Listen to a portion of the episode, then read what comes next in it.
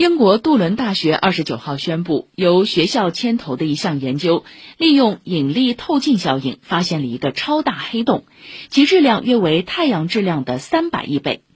这个黑洞位于距地球数亿光年的星系是天文学家迄今为止发现的最大黑洞之一也是天文学家首次利用引力透镜效应发现的黑洞。